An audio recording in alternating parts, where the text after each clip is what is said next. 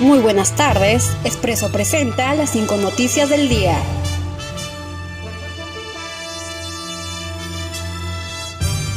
Tribunal Constitucional declara infundada prescripción de deudas a SUNAT. El Tribunal Constitucional rechazó la demanda del Colegio de Abogados de la Libertad con cuatro votos, por lo que la SUNAT podrá cobrar las deudas tributarias por 11.000 soles de los 158 empresas o contribuyentes pasado el periodo de cuatro años. Walter Martos anunció que la fase 4 de la reactivación económica empezaría en octubre. El jefe del gabinete ministerial Walter Martos anunció este martes que la fase 4 de la reactivación económica empezaría el próximo mes y afirmó que se viene trabajando en el inicio de diversas actividades en el marco del estado de emergencia sanitaria por el nuevo coronavirus.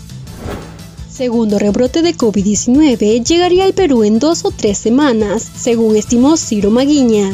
El vicedecano del Colegio Médico del Perú, Ciro Maguiña, estimó este martes que un segundo brote del COVID-19 estaría llegando al país en dos o tres semanas, en lugares donde se reportó disminución de casos de la enfermedad.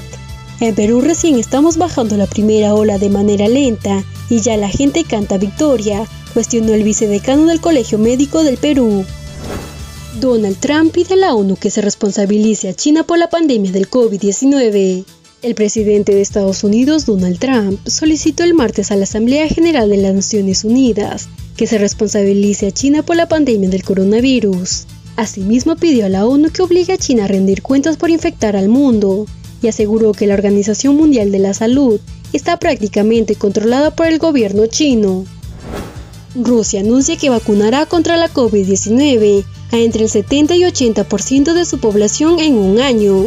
Alexander Gensman, director del Centro Gamaleya, creador de la vacuna Sputnik 5, anunció que Rusia podría vacunar contra la COVID-19 a entre el 70 y 80% de su población en un plazo de 9 a 12 meses. Las primeras partidas de las vacunas elaboradas por el Centro Gamaleya ya llegaron a todas las regiones de Rusia, declaró Gensman.